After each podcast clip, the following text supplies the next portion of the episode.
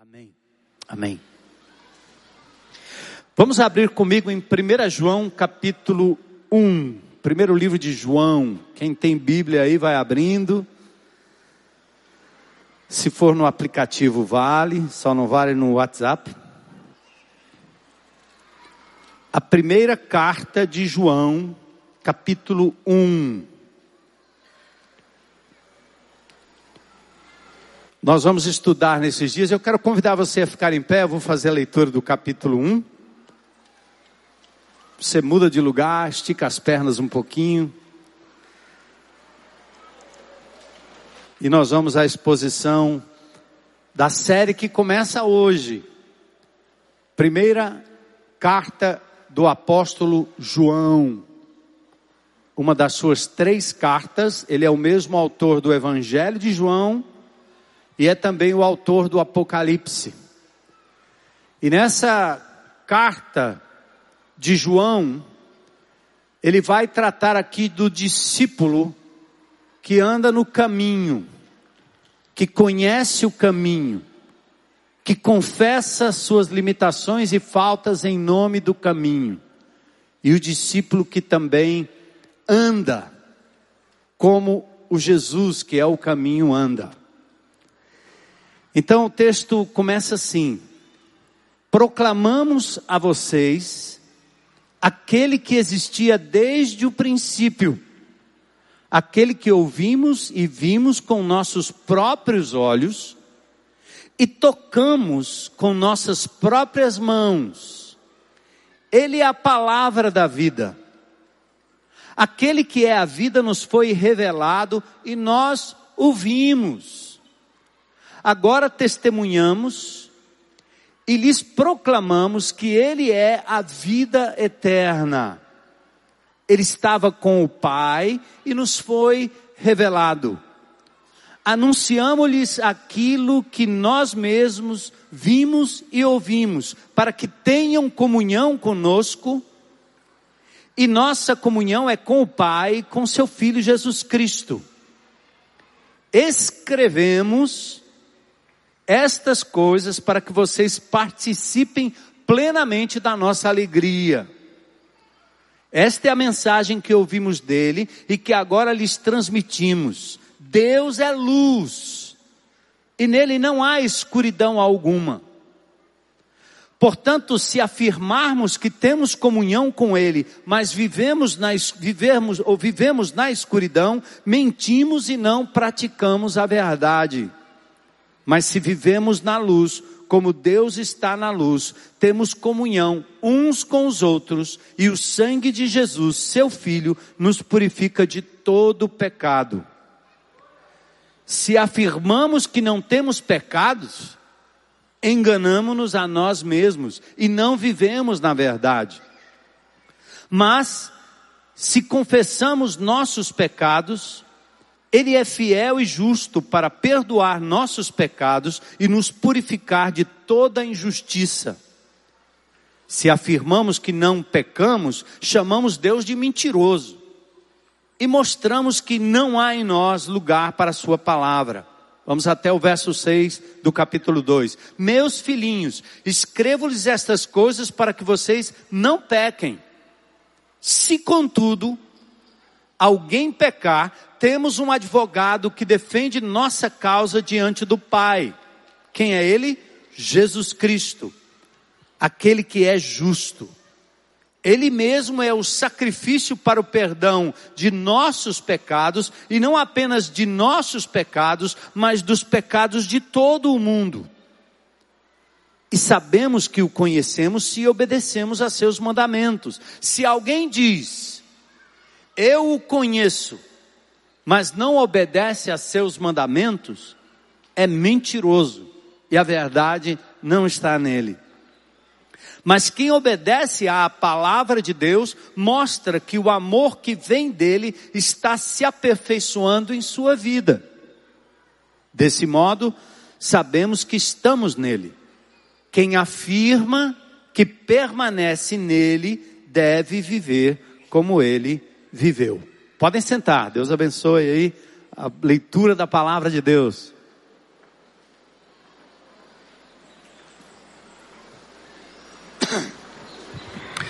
Bom, nós estamos falando do apóstolo João. Pregamos aqui recentemente sobre a igreja no caminho e mostramos claramente que os apóstolos, tecnicamente, biblicamente falando, são aqueles homens que andaram com Jesus.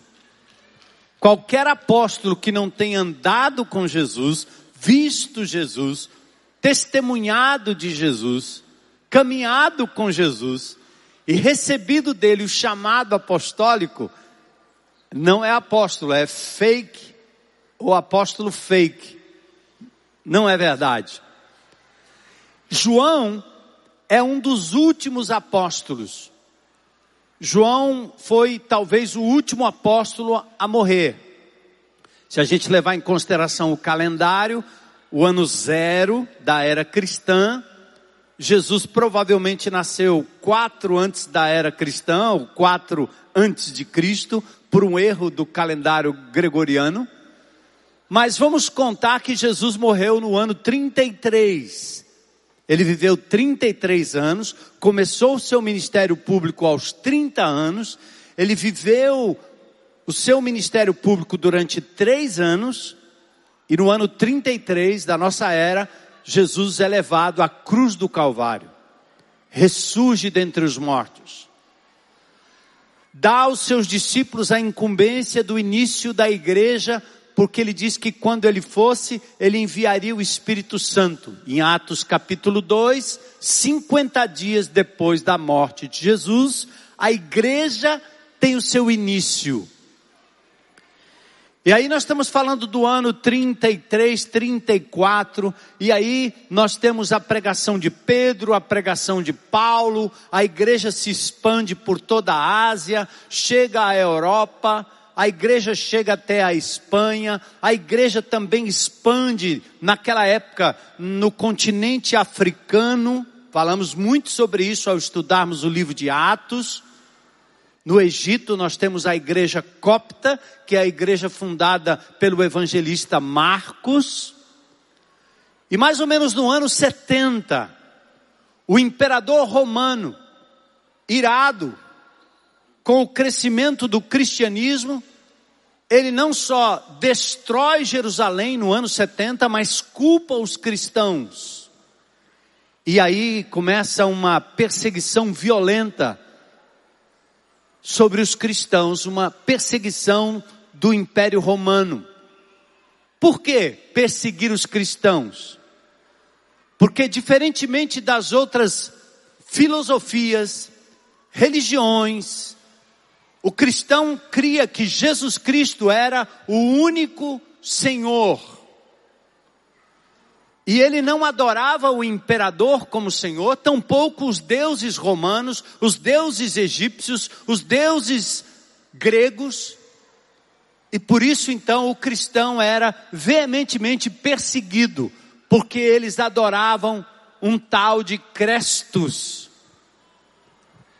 Era a seita do caminho, era o grupo do caminho, que seguia aquele que se dizia do caminho.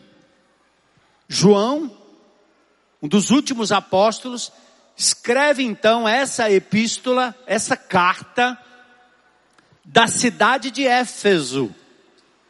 Éfeso é uma cidade muito próxima de Troade. Éfeso é uma cidade da Ásia Menor, hoje é a atual Turquia. Eu estive lá algum tempo atrás e pretendo retornar no final desse ano. Você pode visitar a cidade de Éfeso. É uma cidade muito bem preservada, com grandes monumentos, com avenidas ainda da época do apóstolo Paulo, ainda da época do apóstolo João. E João foi certamente um grande líder ali em Éfeso. É possível ver a grande biblioteca de Éfeso, é possível andar nas ruas de Éfeso, é possível ver o anfiteatro onde Paulo pregava, é possível caminhar pela praça chamado Ágora, o local onde se debatiam as filosofias da época e os filósofos da época, as escolas, E o apóstolo Paulo viveu ali. João estava exatamente em Éfeso. E ele escreve essa carta para que essa carta seja espalhada por todo o império e por onde os crentes estivessem, a fim de que eles fossem consolados pelo Espírito de Deus acerca das coisas que estavam acontecendo. Uma das coisas do ponto de vista religioso era que na época, assim como hoje, haviam propostas e mais propostas de adoração aos mais diversos deuses. Tinha aquela ideia de todos os caminhos levam a Roma. Os deuses romanos eram múltiplos. Artemis, Diana dos Efésios. Você anda por alguns lugares da Europa e você vê a influência de deuses egípcios como Ísis e Osíris sendo colocados no meio das praças para serem adorados. Lembra de Paulo em Atenas? Tinha tantas estátuas de deuses diferentes que eles fizeram uma estátua ao Deus desconhecido. Porque se houvesse um que eles não conhecessem, já tinha ali erigida uma estátua para que ele pudesse ser adorado.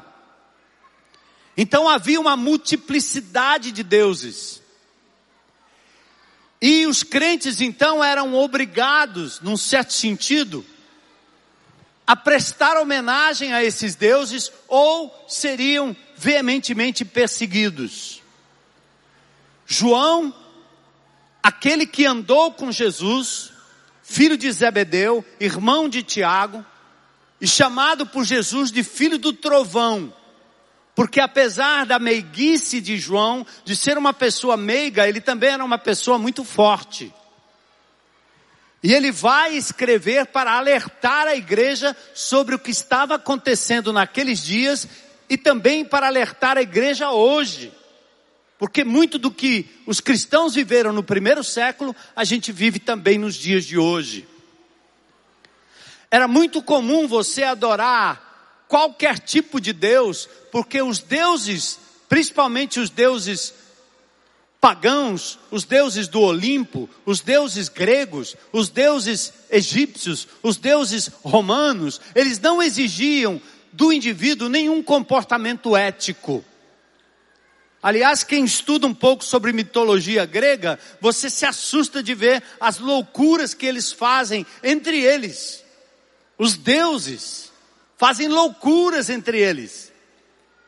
Então, espiritualidade que não mexe com o meu comportamento é era a coisa da hora, a coisa da vez. É muito parecido com o que nós temos hoje. Todo mundo é espiritualista desde que não mexa com a minha moral, desde que não mexa com as minhas escolhas, desde que não mexa com a minha ética. Mas o cristianismo é diferente. Porque vem do judaísmo, onde o Deus que se revela é acima de tudo ético. Quem estuda direito aqui sabe que ao ler o Velho Testamento você tem embasamento de muitas das leis que nós temos nos dias de hoje. Não matarás, não adulterarás, não furtarás. Ética, ética.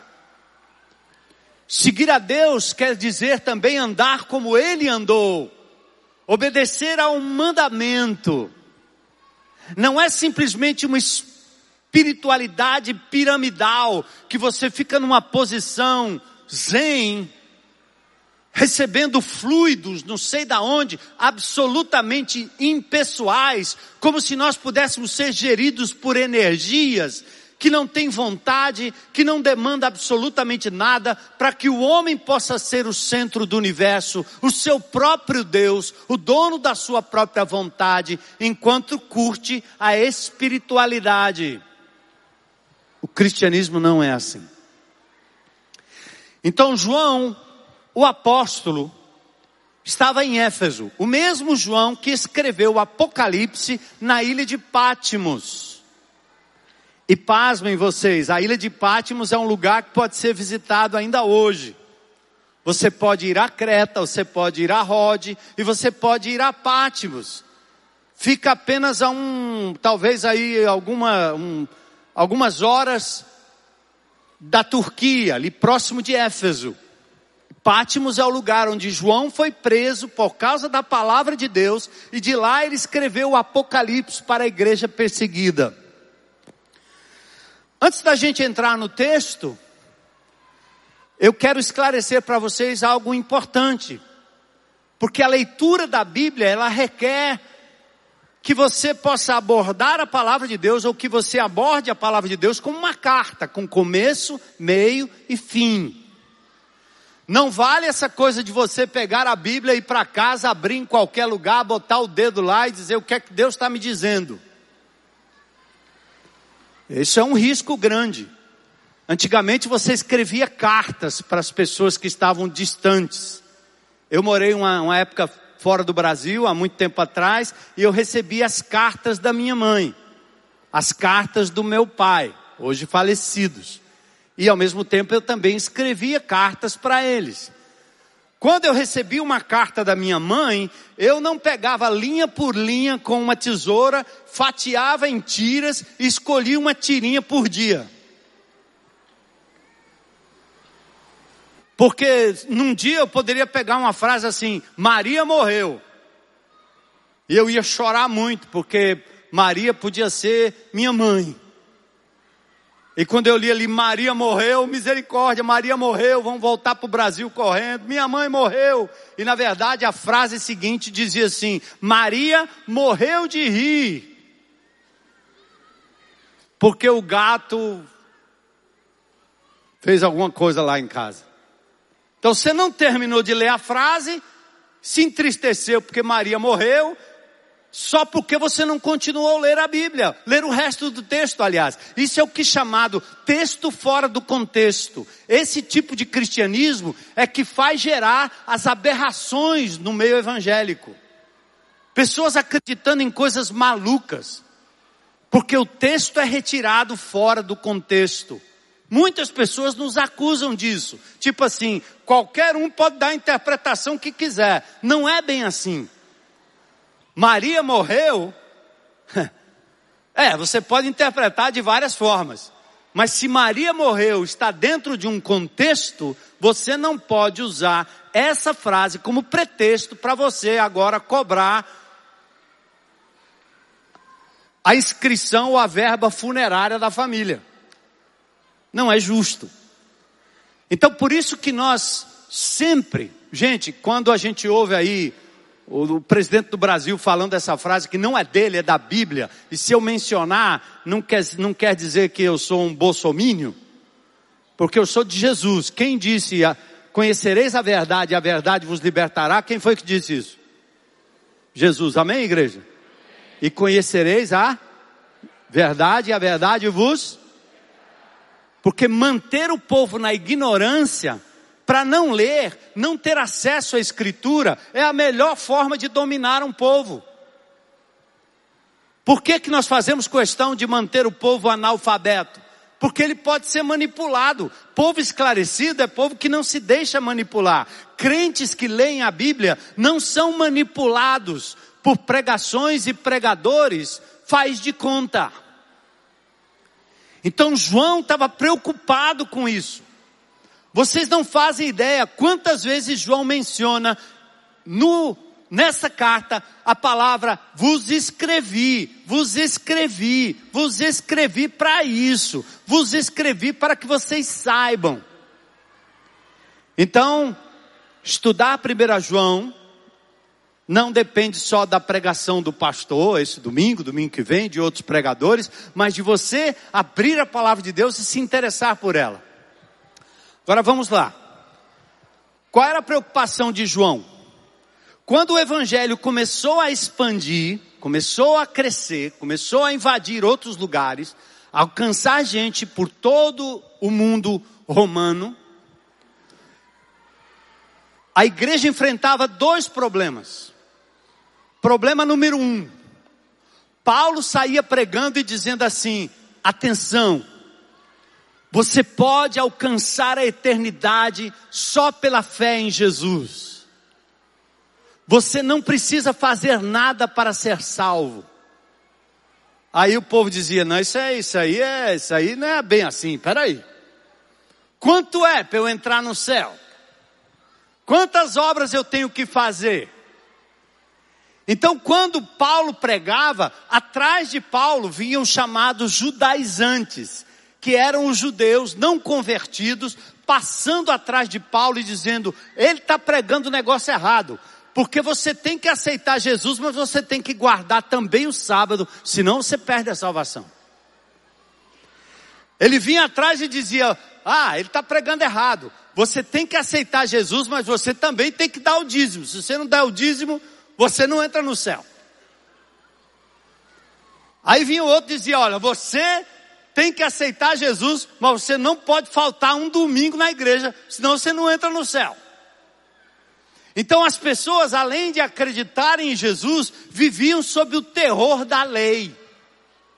Tem que guardar o sábado, não pode comer isso, não pode comer aquilo, não pode usar calça comprida, não pode cortar o cabelo, não pode isso, não pode aquilo. Então a religião, ela domina as pessoas pelo medo. Eu tive conversando esses dias com uma pessoa muito importante nessa cidade e que me confessou que depois de anos de convertida, tinha medo de ir para o inferno. Mas como assim? Como é que você, uma mulher madura desse jeito, tem medo de ir para o inferno? Como é isso aí? Vivendo com Jesus, com a palavra de Deus todo esse tempo. Porque ela achava que se ela fizer o bem, ela vai para o céu. Se ela fizer o mal, ela vai para o inferno. Se ela fizer o bem, ela vai para o céu. Se ela fizer o mal, vai para o inferno. E aí fica nesse entra e sai, entra e sai do céu e do inferno. Você gosta disso? Esse evangelho não é o evangelho de Jesus. Então João tinha que escrever 1 João capítulo 5, verso 3, um texto que eu decorei desde o início da minha caminhada cristã. Estas coisas vos escrevi para que vocês saibam que vocês têm a vida eterna. Não é terão, é tem. E que não pode ser comprado, foi dado de graça por Jesus. E se você tem que fazer o que é certo, é por amor, não por medo. Percebe a diferença?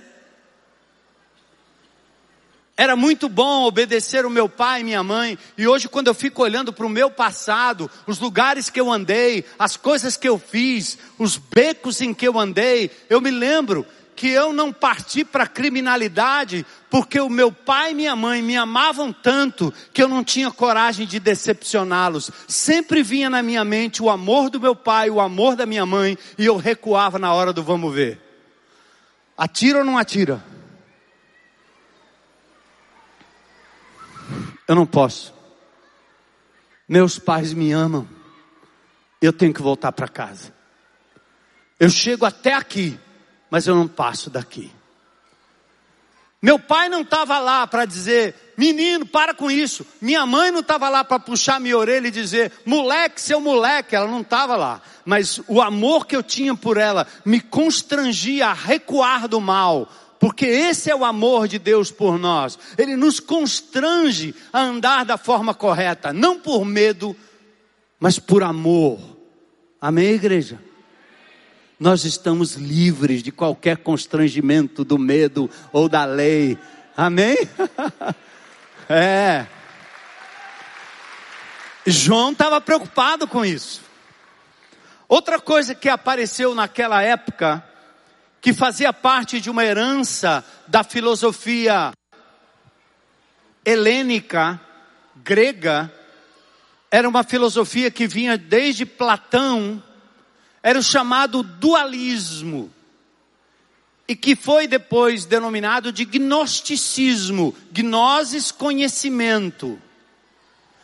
O gnosticismo que João enfrentava na época, e vocês vão entender, dizia o seguinte: dualidade. O espírito é bom, mas a matéria é, é má. O espírito é bom, mas a matéria é o que classe? Má. Vai, repete comigo aí para ver se a classe entendeu. O espírito é bom, mas a matéria é má. Então é um dualismo. Aí, qual era a consequência disso que estava sendo pregado no meio dos crentes, invadindo as igrejas, entrando através dos novos convertidos e através daqueles que estavam ali para infiltrar a doutrina gnóstica? Eles diziam o seguinte: se o espírito é bom e o meu corpo é mau, eu tenho dois procedimentos. Um, essa carne desgraçada tem que ser subjugada. Então eles cometiam o que era chamado de alto flagelo. Já viu gente que se corta? Já viu gente que se bate, se pune? Aqui no nosso estado tem um grupo que, numa determinada época do ano, se auto-chicoteia, ou seja, mete o chicote em si mesmo. Então a, a, carne é tão má que é melhor eu ir para um mosteiro, para um convento, é melhor ficar numa montanha e eu não me submeter a nada porque minha carne não presta. Tem um dos pais da igreja que ele tinha tanto problema com sexo que ele resolveu se autocastrar. Ele pegou o pênis dele e cortou. Pum. Eu tenho problema de maliciar contra as mulheres. Então ele foi lá, passou a faca. Qual foi o resultado? Ele continuou tendo problema. Ele só não tinha o instrumento agora. Adiantou alguma coisa? Nada. Não resolveu o problema do coração. Então não é a matéria que vai impedir aquilo que acontece dentro do meu coração. O gnóstico pregava isso. Outra coisa que o gnóstico pregava, e que você vai entender, rapaz, tem um bocado de gnóstico hoje aqui no meio da gente. O gnóstico pensava assim: se o espírito é o quê? Estão comigo, classe? Se o espírito é e a carne é, então vamos cair na gandaia. Hã? Vamos beber todas, tomar todas, transar todas, cheirar todas, fumar todas, ou não é, meu? Essa carne não presta mesmo, rapaz. Nós vamos purificando o espírito. Parece aqueles caras que eu conheço, né? Alguns que eu conhecia no, e conheço aí até na política, no Congresso, em outros lugares, né? Até indivíduos mesmo que são periculosos, né? Eles matam um, dois, três, aí no domingo eles procuram um canto onde pode botar a hóstia na boca.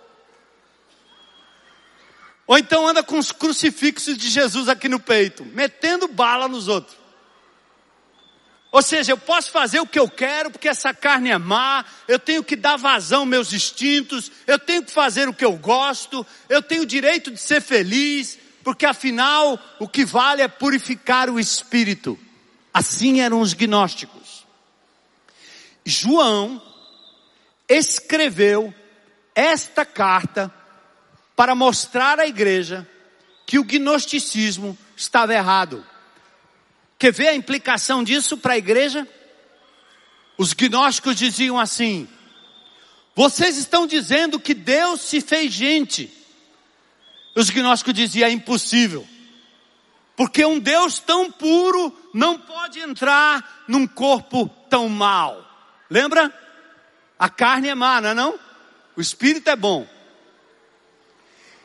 E assim nós temos na nossa prática cristã muitos discípulos, discípulas de Jesus que pensam isso. Eles nem sabem que pensam assim, mas eles agem assim. Você já viu como é que você cuida do teu corpo? Você ora, você reza, você jejua. Você reza a Ave Maria, o Pai Nosso. Você faz oração, você jejua, mas você maltrata o seu corpo. E você só cuida do seu corpo quando o médico mostra um diagnóstico lá na tomografia computadorizada ou no ultrassom. Aí você diz: ai, ai, ai, eu tenho que diminuir, eu tenho que melhorar, não posso comer isso, não posso comer aquilo. Porque a nossa mente é mais ou menos gnóstica. Ou seja, o que é importante é o espírito, mas o corpo, não, deixa vazar, manda para dentro. Coca-Cola, chocolate e açúcar. É que é bom. Eita Deus, hein? Percebe a mentalidade gnóstica como pode pegar a gente? Você só se cuida quando o sufoco bate na porta, quando a morte bate na porta, quando a doença bate na porta. Porque você, por mais que a gente diga, não se conscientiza do fato de que você é um ser integral. Deus está interessado no seu espírito, na sua alma, mas está interessado também no seu corpo. Deus se importa com suas unhas, Deus se importa com seu dedinho, Deus se importa com seu cabelo, Deus se importa com sua barriga, Deus se importa com a sua língua, Deus se importa com suas mãos.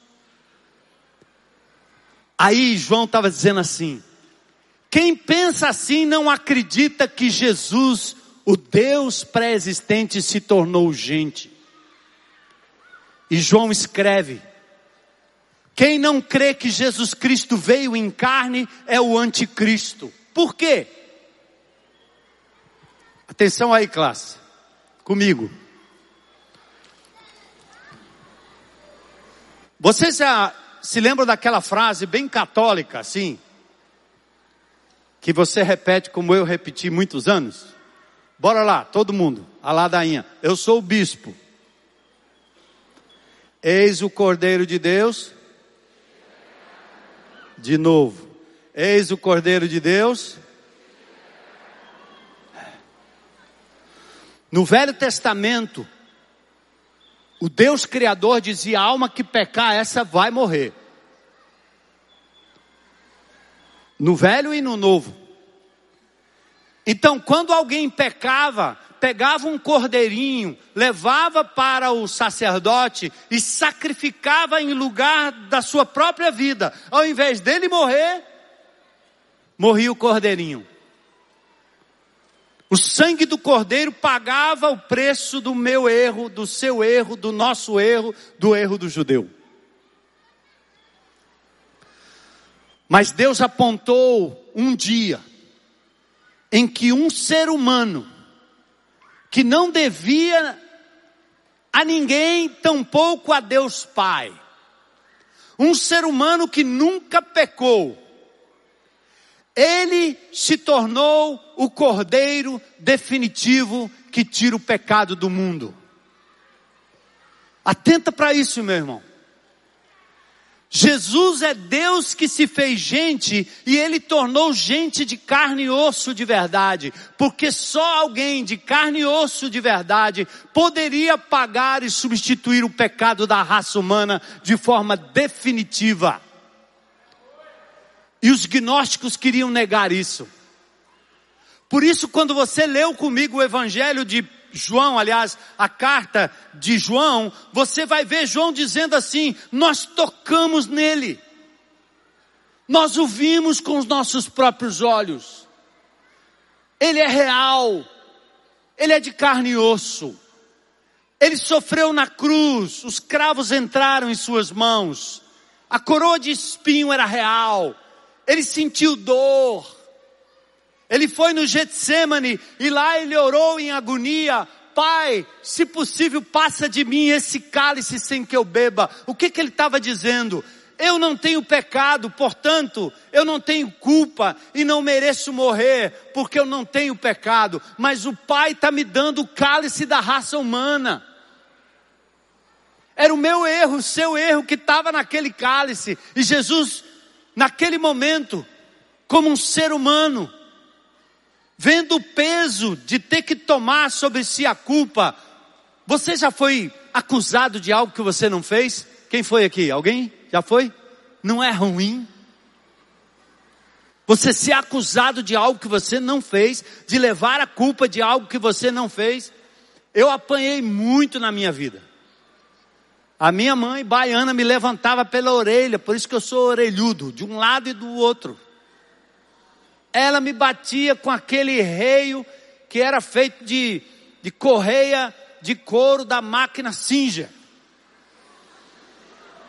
Deixava maca para todo canto, para todo lado. Glória a Deus. Porque eu fui amansado não pela polícia, mas pela minha mãe e pelo meu pai. Não façam isso hoje. É, é, é errado e da cadeia. Mas a minha mãe fez comigo. Mas tinha vezes que minha mãe me batia e eu não tinha feito errado. Eu era tanto errado que quando o outro errava, era logo eu que pagava. Pronto. Pensa num negócio chato. Me identifica, né, irmão? Muitos se identificam aqui também, né? Mas olha o que Jesus fez.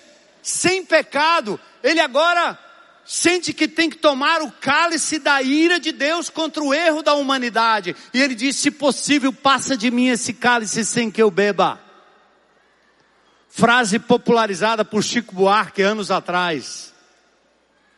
Afasta de mim esse cálice, afasta de mim esse cálice, afasta de mim esse cálice. Mas aí Jesus se submete e diz: Mas não seja feita a minha vontade, mas a tua vontade. E ele faz a vontade de Deus Pai, que era o que? Fazer padecer o seu filho em carne e osso, para dar a cada um de nós a oportunidade do perdão completo e pleno.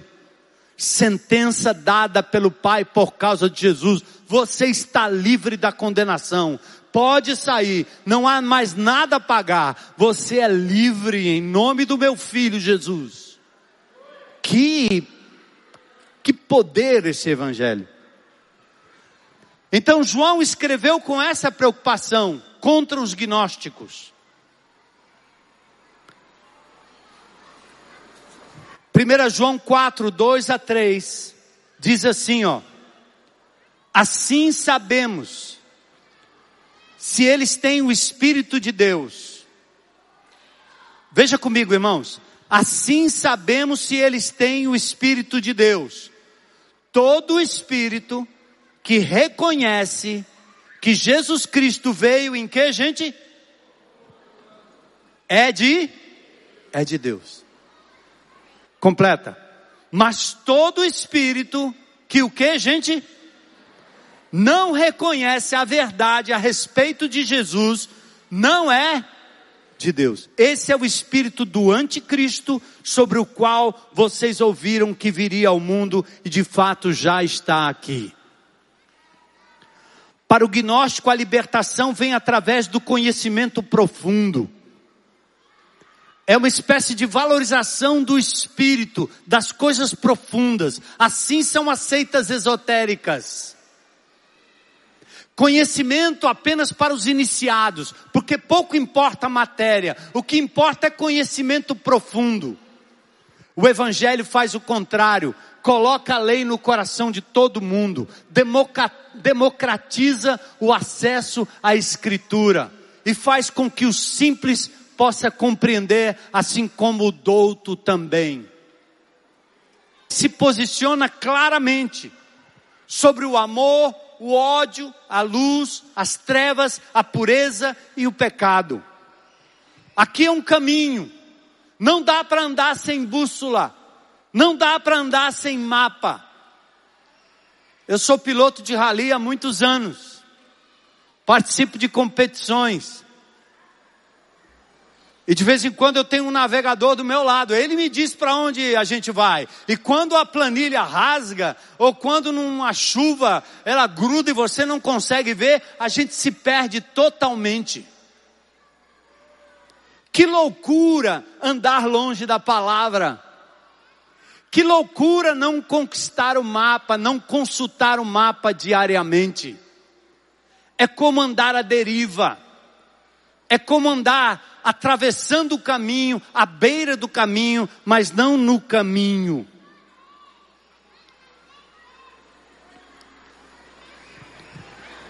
Olha as referências de João. João 1 e 4 diz: Essas coisas vos escrevemos. João 2 e 1 diz: Filhinhos meus, essas coisas vos escrevo.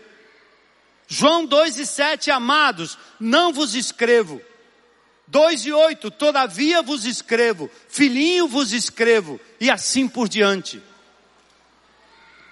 Você pode andar à beira do caminho, você pode cruzar o caminho de Jesus, você pode até saber que existe um caminho, mas só o discípulo no caminho é capaz de evidenciar as marcas de quem está no caminho que conduz à vida e não à morte, não à deriva. Aí eu quero mostrar para vocês no texto Três coisas que caracterizam o discípulo que anda no caminho. Coisa número um, marca número um, ele conhece o caminho.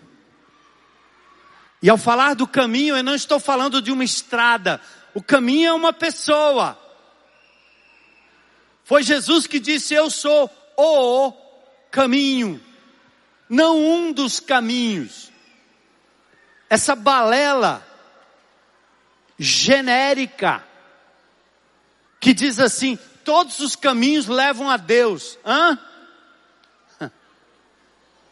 Há caminho que ao homem parece direito, mas ao fim são caminhos de morte. O caminho que leva a Deus Pai, o Criador, o Eterno, é um só: Jesus. Porque os outros caminhos são atalhos, tem buracos, tem abismos, são caminhos escuros, escusos, mentirosos. Principalmente porque são caminhos que, como eu falei acerca da idolatria reinante na época de João, são caminhos que o indivíduo se liga espiritualmente a alguma força, mas não tem nenhuma mudança de vida, e isso não tem a ver com o caráter de Deus. Você quer que Deus não mande em você? Considere Ele uma energia, é fácil. Energia é impessoal, 110, 220, 3 mil volts, é uma energia. Ah, eu estou sentindo uma energia. A energia faz o que com você? Nada. Você pode se sentir bem como alguém que tem uma contusão e se submete ali a uma a uma terapia com os eletrodos. A energia passa, dá uma tremedinha e você se sente bem, legal. Mas a energia não está te dizendo se é certo, se é errado, qual o caminho que você deve, qual o caminho que você não deve andar. Deus não é energia, Deus é uma pessoa. Ele é criador de obras-primas que somos nós. Nós não fomos criados por uma congruência de energias. Nós não somos obra do acaso. Deus não pegou um monte de carne moída, jogou para cima e quando caiu deu você. Deus não pegou um pegar um bocado de osso triturado com carne e músculo, jogou para cima e coincidentemente caiu você. Você já viu algum prédio ser construído desse jeito? Onde o cara pega cimento, tijolo, areia, barro e sopra para cima e quando cai, cai o prédio. Você moraria num prédio assim? Não. Você mora num lugar onde um engenheiro calculou, onde um, um arquiteto planejou, onde as coisas são coordenadas e você tem o nome do arquiteto lá e do engenheiro esse cara é bom, ele fez o melhor prédio, nele eu posso andar. O carro é a mesma coisa, você pisa no freio, mas um engenheiro bolou o freio, o engenheiro bolou o sistema, o engenheiro colocou o óleo certo, o engenheiro colocou a pastilha certa ali. Isso não é obra do acaso. Ninguém constrói nada nesse mundo jogando para cima como fruto do acaso.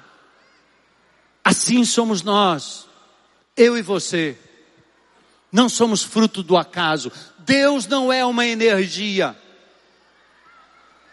E maravilhosamente o Deus Criador infinito resolveu se revelar na história e nos mostrou a sua glória através de uma pessoa maravilhosa chamada Jesus. Então nós não somos seguidores de uma filosofia, não somos seguidores de um livro, nós somos seguidores de uma pessoa. Por isso, quem anda no caminho conhece a pessoa do Senhor. Vamos ao texto. Aquele que existia desde o princípio, aquele que ouvimos e vimos com os nossos próprios olhos. Olha o que ele diz no verso 1: proclamamos a vocês aquele que existia desde o princípio, aquele que ouvimos e vimos com nossos próprios olhos, tocamos com nossas próprias mãos. Ele é a palavra da vida.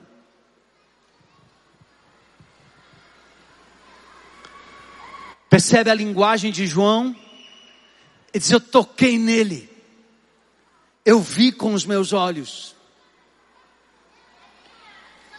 Você às vezes acredita mais que Pedro Álvares Cabral existe, Tiradentes existe, do que Jesus existe. Há mais evidências de que Jesus existe do que a evidência de que Cabral existiu. E você não questiona. O lugar onde Jesus nasceu ainda está lá. Você vai em Belém, é território palestino. Você entra na cidade. Você sobe alguns quilômetros e vai a Nazaré, onde Jesus passou a sua infância com Maria, com José e seus irmãos. Você vai no Jordão, onde ele foi batizado. Você vê as suas pegadas em Jerusalém. Você vê as marcas de Jesus ainda hoje num país menor do que o estado de Sergipe, mas que nenhuma potência do mundo conseguiu destruir totalmente e não destruirá, porque o mesmo Jesus que subiu aos céus lá em Jerusalém, um dia ele voltará corporealmente para pisar no Monte das Oliveiras, Zacarias capítulo 14. O lugar é real, o Cristo é real. Entende, irmão? Entende? Por isso João escreveu com essa preocupação. Olha aí, nós o vimos, nós o tocamos, ele é o verbo da vida. Não siga uma igreja, não siga um pastor, não siga um homem, não siga um livro, siga a pessoa de Jesus. E o livro é esse porque é este livro que fala dele, que aponta para ele, que nos leva a ele. O discípulo de Jesus então o conhece pessoalmente, o Verbo encarnado. O mundo debocha de Jesus. As escolas de samba estão ridicularizando o Senhor. São os gnósticos dos nossos dias. Eles querem ridicularizar a pessoa de Cristo. Querem transformá-lo num gay, numa mulher, num fantasma, num animal, num bicho. Querem desacralizá-lo de todo jeito. Mas eles não conseguem se livrar do fato de que Jesus veio ao mundo há dois mil anos atrás, pisou essa terra, dividiu a história antes de Cristo, depois de Cristo. Até o calendário do ateu é feito desse jeito. Ano 2020, da graça de nosso Senhor Jesus Cristo. Eles não conseguem se livrar dele. Então eles tentam, eles tentam matar a imagem de Jesus. João está nos trazendo de volta e dizendo: meus filhos, filhos de Deus, discípulos de Jesus que estão no caminho, Cristo é real. Creiam nele. Jesus foi revelado, nós o vimos. Aí ele diz assim: agora nós testemunhamos e lhe proclamamos a vida eterna. Ele é a vida eterna nele a vida. Crer em Jesus é conhecer quem Ele é, Deus que se fez gente. Crer em Jesus é crer no que Ele disse, Sua palavra. Crer em Jesus é crer que Ele morreu e ressuscitou, Suas obras. Aquele que anda no caminho, ele não apenas crê no Jesus pessoal, mas ele anuncia, ele fala, ele proclama, ele não segura, como a mulher samaritana.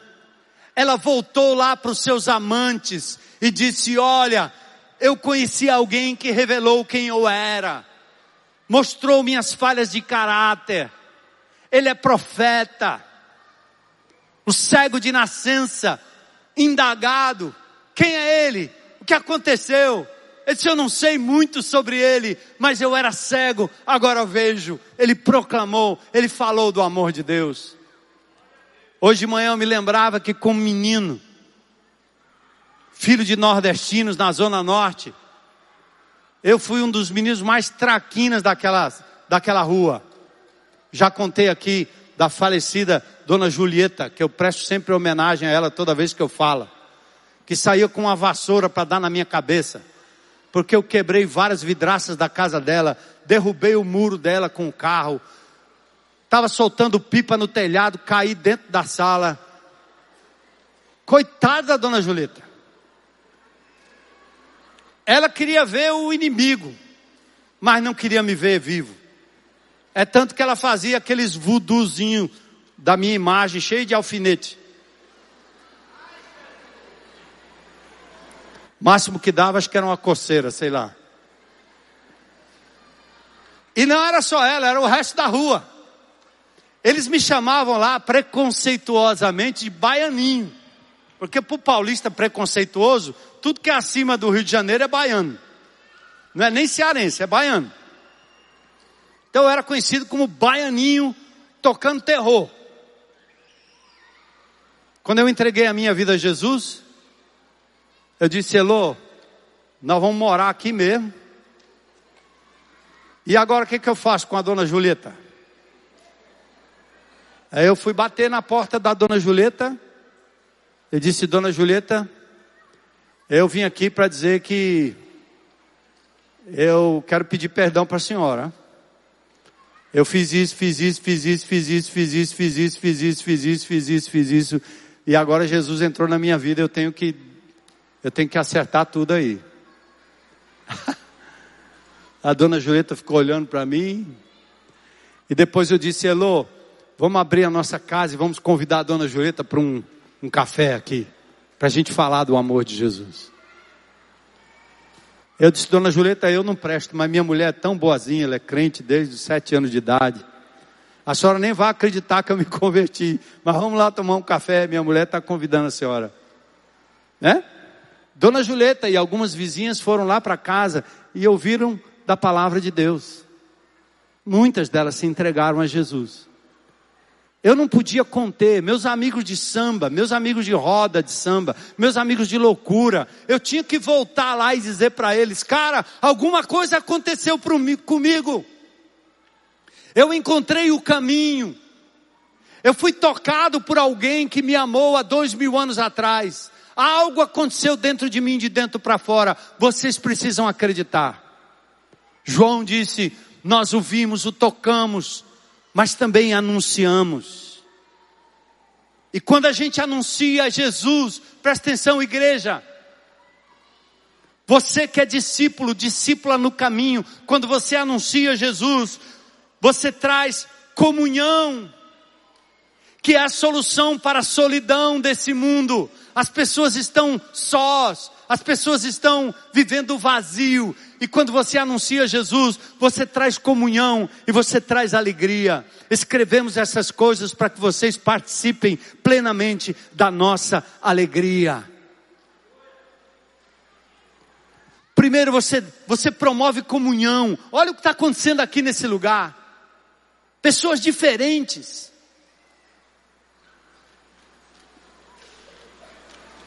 mas que estão em comunhão ao redor de um nome poderoso. Já não estamos mais sozinhos nesse mundo.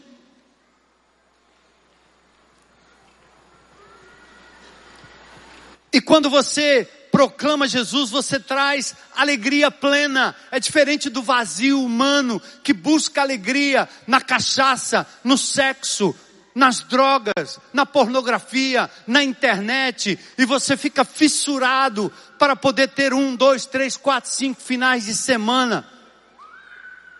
Você não consegue ter uma pessoa só, tem que ter várias pessoas. Você não consegue uma garrafa só, tem que ser várias garrafas, várias latinhas.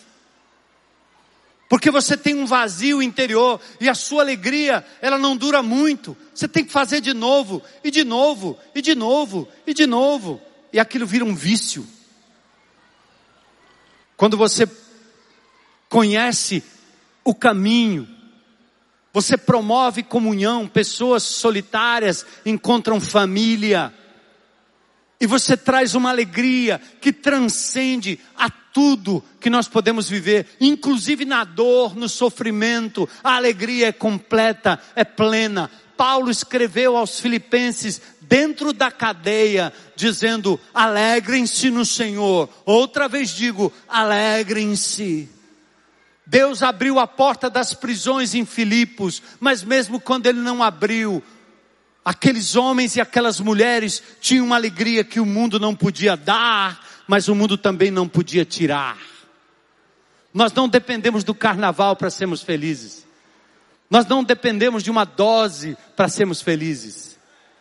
Nós não dependemos do amor de uma mulher, ou de um homem, ou de um filho, ou de um pai, de um patrão, ou de um empregado, de uma casa ou de um carro, do dinheiro ou não do dinheiro. Nós não dependemos disso para ser feliz, porque a nossa alegria é completa naquele que é Jesus, a nossa alegria. Jesus, a alegria dos homens.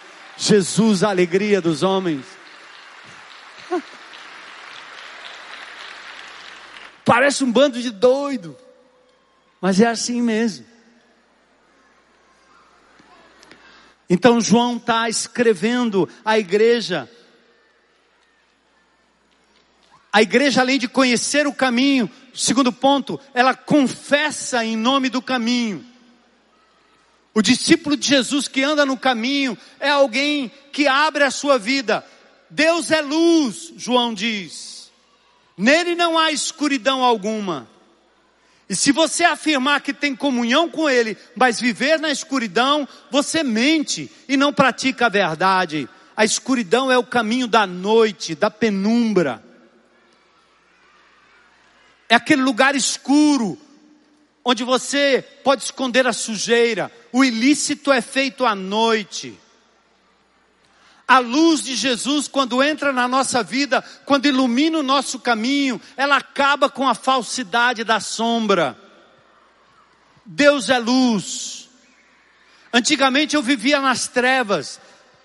Minha mente, meu coração, meus membros, os membros do meu corpo, viviam nas trevas, como Paulo descreve em Efésios capítulo 4 e capítulo 5. Mas agora eu eu cheguei para a luz, a luz entrou, a luz iluminou e revela tudo no meu coração. João está dizendo assim: meu irmão, minha irmã, como discípulo do caminho que anda na luz, abre o jogo, conta tudo, põe para fora, confessa, se você disser que não peca, você é mentiroso e está fazendo Deus mentiroso. É proibido a entrada de pessoas perfeitas nessa igreja. Aqui só entra quem está lascado mesmo. Porque aqui é o lugar onde você pode abrir seu coração, abrir a sua mente, abrir os lugares mais vazios da sua vida, porque a luz de Jesus vai entrar não precisa de um fiscal, não precisa alguém estar tá passando um scanner em você. Você sabe onde os teus olhos têm parado nesses últimos dias. Você sabe como a pornografia lhe pega. Você sabe como os sites lhe pegam.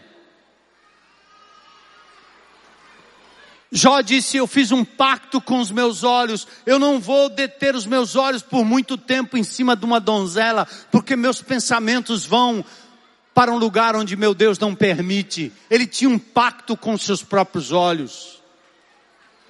Mas o que Deus está dizendo aqui é que você não pode esconder suas falhas de caráter. Aqui é o lugar onde nós vamos andando na luz e a casa vai sendo iluminada por uma luz que demonstra toda a sujeira. Não adianta jogar para debaixo do tapete, não vai durar. O Espírito de Deus vai revelar. Você pode enganar algumas pessoas por algum tempo, mas você não pode enganar todo mundo todo o tempo, e você não pode enganar Deus. O salmista fala disso. Para onde eu vou fugir da tua face? Deus não é força, Deus é pessoa, Ele é onipresente, Ele está onde você está. Pode ser no motel, pode ser no buraco, pode ser na gandaia, onde você for, Ele vai com você. Pode ser à noite no seu quarto, pode ser no seu celular, porta trancada, tudo fechado. Ele sabe o endereço, Ele sabe o que você está vendo. E ele está dizendo: meu filho, minha filha, eu estou jogando luz sobre isso. Confessa. Se dissermos que não temos pecado, somos mentirosos, a verdade não está em nós. Mas se nós confessarmos os nossos pecados, Ele é fiel e justo para nos perdoar os pecados e nos purificar de toda injustiça. Ele perdoa aquilo que você confessa e Ele ainda cobre aquilo que você talvez não tenha nem ideia de que fez errado. É um lugar de pecadores. Estava assistindo o Nelson pregando aqui domingo passado. Ele dizia: Eu sou um adicto em recuperação. Estou longe das drogas há tantos dias, tantos meses. Eu acho que alguns da congregação tremem naquela hora, né? Depois ele diz assim no final: E eu ainda tenho o problema de querer pegar aquilo que não é meu. Imagina, os irmãos não vão convidar mais o Nelson para ir para casa almoçar, porque ele vai levar o garfo, a faca. Tem gente que olha assim, pai, é um absurdo essa igreja. O pastor vai lá na frente pregar o santo de Israel, dizendo que tem problema. É porque aqui nós não queremos fazer como o fariseu que batia no peito e dizia: Graças te dou porque não sou como um desses aí. Mas é como aquele homem que batia no peito, caía no chão, botava o rosto em terra, diz: Tem misericórdia de mim, pecador. Você reconhece, cara?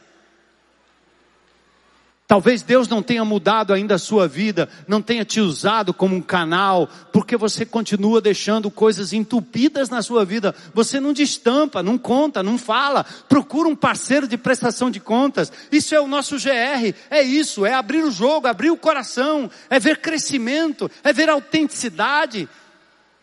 É não censurar o irmão de bate pronto. Não ser conivente com seus erros, mas permitir que ele abra o coração e confessem. João está dizendo: se você anda no caminho, você conhece o caminho, é pessoal, mas você também confessa em nome do caminho.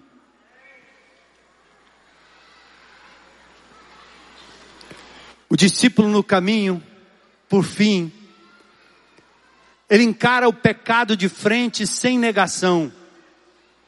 Deixa eu só ler, aliás, por fim, que ainda é parte do segundo ponto. Seu sangue nos purifica, verso 9. Ele é fiel e justo para nos perdoar, verso 9. O capítulo 2, verso 1 diz: Eu estou descrevendo isso para você não pecar. Você não tem licença para sair pecando e dizendo que agora está tudo coberto pela graça. Paulo diz que isso não deve nem passar pela sua cabeça. Mas ele está dizendo o seguinte: se você pecar, você tem um advogado junto ao Pai. Quem é? Jesus Cristo justo. Meus filhinhos, escrevo-lhes estas coisas para quê? Para que vocês não? Se contudo alguém pecar, temos o quê?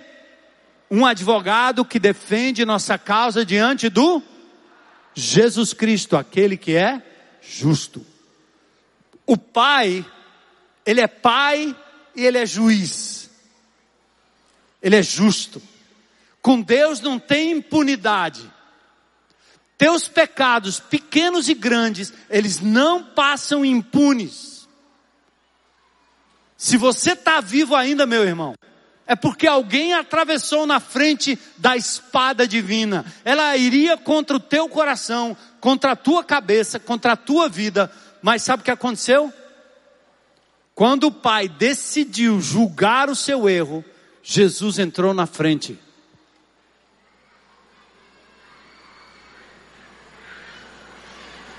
E a culpa caiu nas suas costas. E ele está olhando para você e dizendo assim: Meu filho, o teu pecado me causou isso. Eu te perdoei.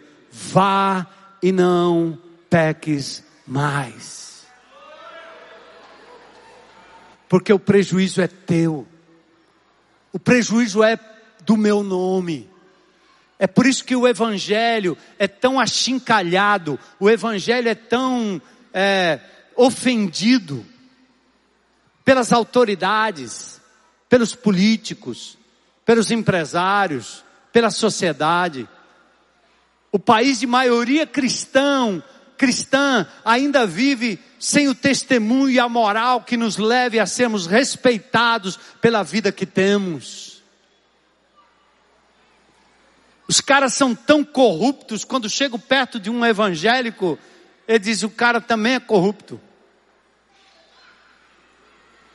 Porque ele continua praticando os erros do passado, tornando Deus mentiroso e acabando com o testemunho de Jesus. Em nome do Senhor Jesus, vamos tirar de nós o gancho que o inimigo tem para nos manter ligados a Ele. Vamos confessar Vamos lidar com novos pecados na nossa vida, porque eles vão aparecer, mas vamos acabar com esses que você carrega de estimação e vai acabando com seu testemunho, acabando com o testemunho do nome de Jesus. João então nos adverte. E por fim, admita, confesse e saiba que você não deve pecar. Livre-se do acusador. E agora, nos versículos 3 e 4 do capítulo 2, João termina dizendo assim: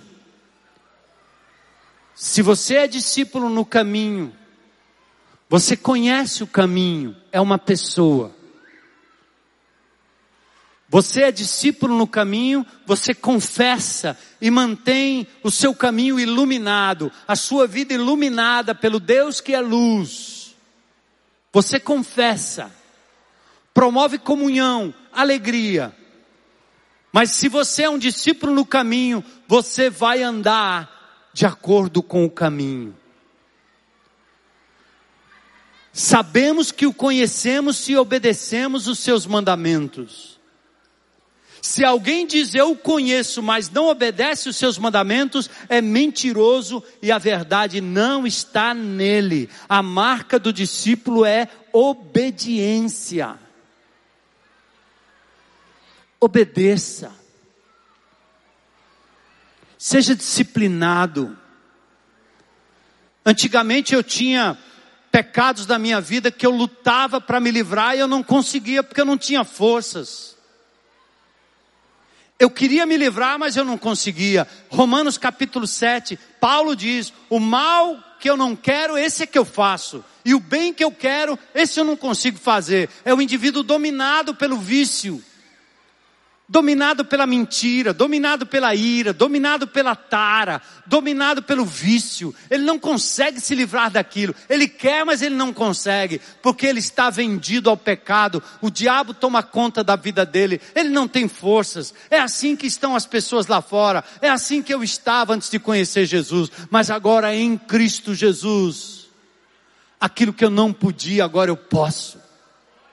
Não pelas minhas forças mas porque agora eu tenho o poder supremo de um Deus que venceu a morte na cruz do Calvário, que derrotou a força do pecado, a força do vício, que ressuscitou para me dar uma nova vida, que me ajuda a me despir daquilo que é velho e vestir agora um novo homem, uma nova mulher. Agora você não pode dizer eu não consigo. Muitos crentes tinham que ser honestos para dizer: eu não quero, eu sou teimoso, eu prefiro viver no pecado, sofrer e manchar o nome de Jesus. Porque você não pode dizer que não consegue, porque você agora em Cristo Jesus pode sim. Todas as amarras do vício, todos os grilhões do pecado, todos os grilhões do diabo, toda a força do mundo, Jesus derrotou por você e coloca essa vitória nas tuas mãos. Clame pelo nome dele, clame pelo nome dele e você será liberto, em nome de Jesus. É possível, aleluia. Então o discípulo de Jesus anda como Jesus andou. O discípulo no caminho não é conhecido pelo que ele fala, mas pelo que ele faz. Mateus capítulo 7, versos 21 a 23. Vamos lá, esse texto é importante. Vamos comigo, classe, para a gente terminar. Nem todo que me diz Senhor, Senhor, o quê? Entrará no reino dos céus, mas aquele que faz a vontade de meu Pai que está no céu. Ah, dizer Senhor, Senhor é muito fácil. Senhor, Senhor, Senhor, Senhor, aham. Mas olha o resto do texto. Muitos naquele dia hão de dizer-me: Senhor, Senhor, porventura não temos o quê? Profetizado em teu nome. Aham. Uhum. Porventura em teu nome não expelimos o quê? Poderoso, né? Porventura em teu nome não fizemos o quê? É.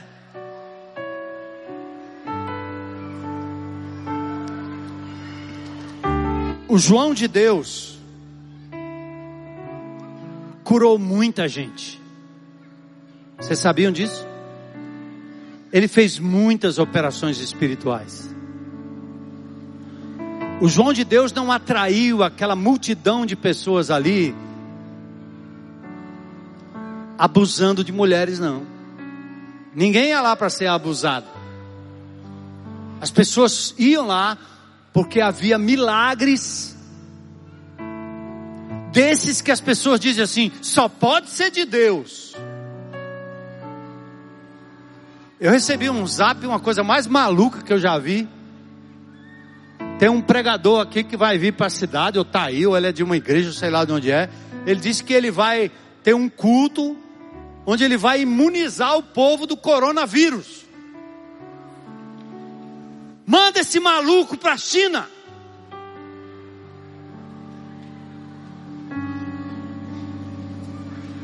Porque isso de novo é capaz de algumas pessoas serem curadas mesmo. Mas esse não é a proposta divina.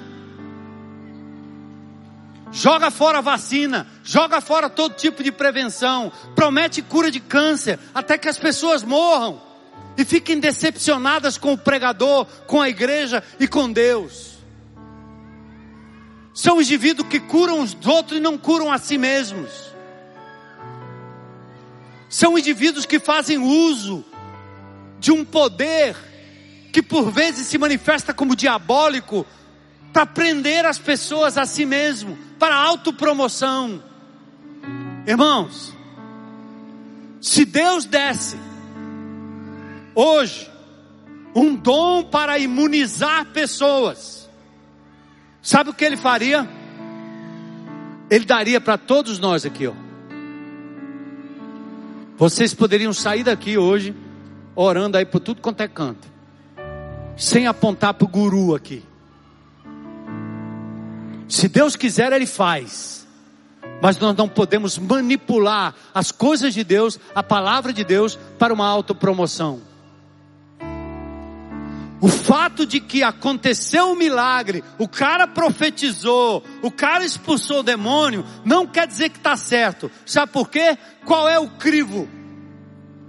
O crivo está no versículo 6. O que comprova que eu sou um discípulo no caminho não é aquilo que eu faço de espetacular, mas o quanto a minha vida se parece com a vida de Jesus. Ouviu, igreja? Amém? No verso 6 tem uma tradução livre que eu faço do texto que João diz assim: aquele que diz que está em Cristo fica obrigado, à medida que anda com Jesus Cristo, a andar como Jesus. Tinha um cântico antigo que dizia: Eu tenho a marca de Cristo em mim. O que nos diferenciaria de todo o resto da humanidade, suas seitas, suas filosofias, é o caráter mudado na medida da estatura de Jesus. 1 João 2,6: Aquele que diz que está em Cristo fica obrigado, à medida que anda com Cristo, a andar como Cristo. Paulo dizia: Cristo em mim, a esperança da glória.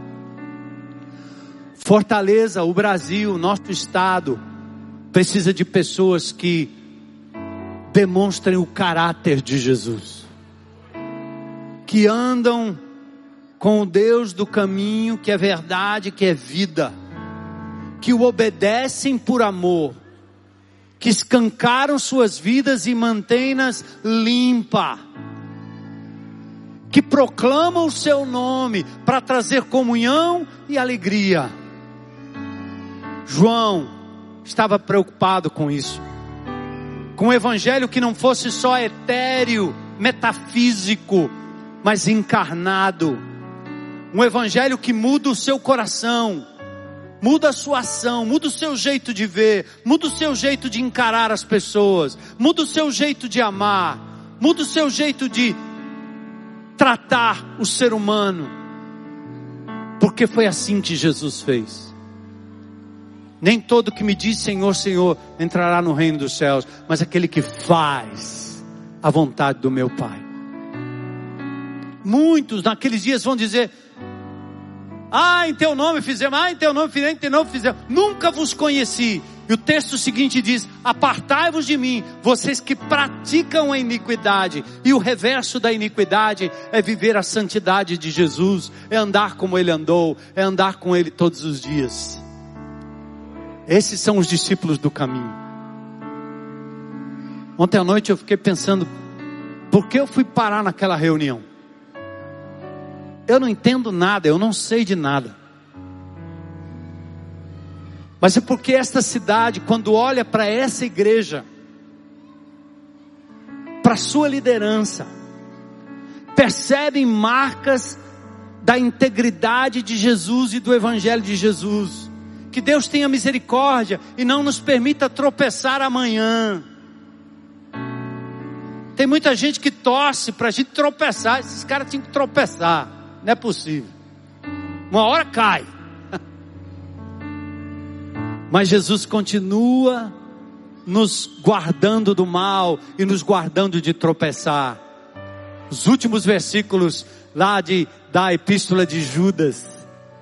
Ao Deus que nos guarda de tropeçar, Ele tem mantido essa igreja fiel. Segunda-feira nós invadimos essa comunidade com um bando de mulheres quando todos diziam é perigoso, as facções estão aí se matando. O Nelson disse: Nós vamos. E entraram. Vocês nem imaginam quem protegeu essas mulheres que ali entraram. O Espírito de Deus, o poder de Deus, os anjos de Deus, usando quem Ele quis. Uma igreja que pode entrar e sair a qualquer momento, que tem os seus muros de fogo ao redor dessa propriedade, que nos guarda do mal e do maligno, porque tem o respeito de principados e potestades, porque é uma igreja que se parece com Jesus. Quando a comunidade diz a igreja chegou, eles estão dizendo Jesus chegou. Eu quero que, como eu disse aqui, fiz várias vezes, que vocês saiam daqui hoje à noite dessa forma. Você está levando Jesus com você. As pessoas têm que olhar e dizer: Eu vejo Cristo em você, eu vejo sinais do Jesus vivo em você. Eu vejo o seu amor, seu cuidado, sua misericórdia. Eu vejo santidade, eu vejo compromisso, eu vejo vida. Eu vejo verdade em você. Eu vejo sinceridade em você. Eu vejo as marcas do evangelho de Jesus. Este é o verdadeiro milagre. Esses são os demônios que têm que ser expulsos da nossa casa, da nossa mente, do nosso celular, do nosso computador, do nosso rádio. Esses são os demônios que nós temos que expulsar. Não esses que dão um espetáculo na frente. São os demônios da mentira mentira, os demônios da corrupção, os demônios da malícia, os demônios do vício, são esses os demônios que nós temos que expulsar. E isso nós o faremos porque estamos no caminho. Ele é o caminho, ele é a verdade, ele é a vida, ele nos liberta e nos libertará em nome de Jesus. Amém. Oh, glórias ao teu nome, Senhor. Aleluia. Obrigado por essa palavra, obrigado por João, pelo grande apóstolo.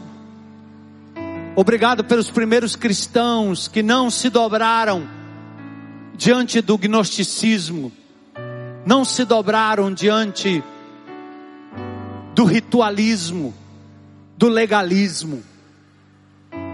Senhor, eu quero te pedir que a tua igreja continue avançando Saia daqui hoje à noite, Senhor, como discípulos no caminho, levando o nome de Jesus, a vida de Jesus, até que Ele venha. Enquanto a igreja ora, o espírito de oração, eu quero perguntar se tem alguém aqui hoje à noite que gostaria de entregar a sua vida a esse Jesus, dizer eu quero recebê-lo como meu Senhor, meu Salvador. Eu quero romper lutas, guerras pessoais da minha vida. Eu preciso da libertação em Cristo Jesus. Eu quero perdão dos meus pecados. Eu quero a vida eterna em Cristo Jesus. Tem alguém aqui hoje à noite? Se tiver, levanta sua mão aí, faz um gesto. Glória a Deus. Glória a Deus. Glória a Deus. Mais alguém? Pode aplaudir aí, bem forte, bem forte. Um vale mais que o mundo inteiro. Mais alguém hoje à noite dizendo é meu dia, eu quero entregar minha vida a Jesus, quero andar no caminho, quero ser um discípulo, uma discípula do caminho, conhecer o caminho, confessar em nome do caminho, e quero andar na luz do caminho. Glória a Deus, glória a Deus. Vamos orar, vamos ficar em pé, a gente orar esse cântico e terminar. Domingo tem mais.